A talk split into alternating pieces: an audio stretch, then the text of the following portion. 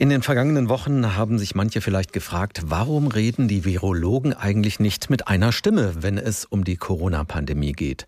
Angefangen bei der Frage, wann wird es Medikamente und Impfstoffe geben, bis hin zur leidenschaftlichen Diskussion über das Lockern von Lockdown und Kontaktsperre. Warum diese gefühlte Verwirrung durch verschiedene Meinungen?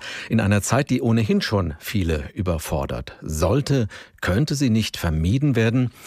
Darüber habe ich mit unserem Wissenschaftsredakteur Stefan Hübner gesprochen. Er arbeitet zurzeit im Homeoffice und ich habe ihn gefragt, was er zu dieser Situation sagt.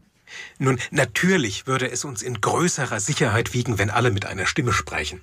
Aber wie soll das gerade funktionieren? Die Pandemie, die überrumpelte uns ja alle. Plötzlich war die Frage da, was hilft gegen das Virus? Und weil das jeden von uns betrifft, will ja auch jeder wissen, wie es vorangeht. Und das möglichst schnell. Und die Forscher, die wollen dann natürlich dem nachkommen, was man von ihnen erwartet, nämlich forschen und informieren. Aber da hat uns die Vergangenheit halt auch etwas verwöhnt, weil meist erst kommuniziert publiziert wurde, wenn Ergebnisse vorlagen. Und das geht im Moment eben nicht. Um unseren Wissensdurst zu stillen, können wir nur das Lösungsfinden verfolgen und lernen darüber wieder neu, wie die Prozesskette wissenschaftlichen Erkenntnisgewinns wirklich funktioniert. Lass uns da doch mal etwas genauer werden. Stefan, du sprichst von der Prozesskette wissenschaftlichen Erkenntnisgewinns. Wie läuft die denn normalerweise ab? Ich hatte ja eben schon eine der aktuell relevanten Fragen genannt. Was hilft gegen das Virus? Und so eine Frage steht immer am Anfang jeder Forschung. Forschung will Fragen beantworten. Und um zu einer Antwort zu kommen, stellen Wissenschaftler in einem nächsten Schritt Hypothesen auf, also Vermutungen mit dem Zeug zu einer Antwort. Und die gilt es dann zu beweisen oder zu verwerfen.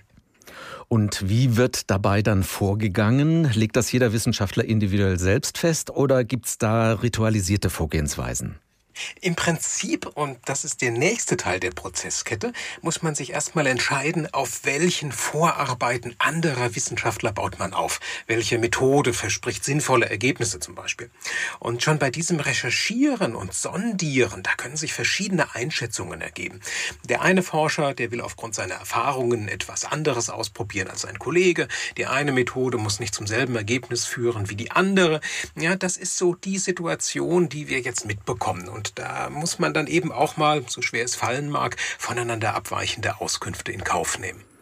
Wie wird denn dann am Ende die Entscheidung getroffen, welches Ergebnis das beste und das verlässlichste ist? Da spielt mehreres eine Rolle. In Naturwissenschaften und Medizin sehr wichtig ist, sind die Ergebnisse überprüfbar, statistisch absicherbar und vor allem reproduzierbar. Also gibt es gleiche oder zumindest ähnliche Ergebnisse, wenn der Versuch, die Studie nochmal von jemand anderem durchgeführt wird. Oder wurde man schlimmstenfalls als Forscher vom Zufall getäuscht. Das muss vermieden werden, gerade in der Medizin. Und ein zweiter wichtiger Punkt, werden die Ergebnisse von der wissenschaftlichen Community angenommen. Schaffen sie es vor allem den strengen Regeln wissenschaftlicher Fachzeitschriften zu genügen und werden sie in einer davon veröffentlicht. Mit der Veröffentlichung hat eine Studie demnach dann das Siegel der Verlässlichkeit und wissenschaftlichen Seriosität. Und wenn das passiert ist, dann ist das Problem aus wissenschaftlicher Sicht gelöst? Selbst da kann sich zwar irgendwann noch mal herausstellen, dass eine sicher geglaubte Antwort noch mal über den Haufen geworfen werden muss. Wissenschaft ist halt mal dynamisch, aber im Prinzip ja. Und bis man bei so einer sicheren Antwort ist, nun da können auch mal Jahre ins Land gehen. Man denke nur an die Suche nach einem HIV-Impfstoff, die läuft schon seit den 80ern. So lange muss es jetzt bei SARS-CoV-2 nicht dauern, aber es wird klar, Wissenschaftler brauchen Disziplin und Durchhaltevermögen und das ist im Moment gewissermaßen auch von allen gefordert, die die aktuelle Forschung verfolgen.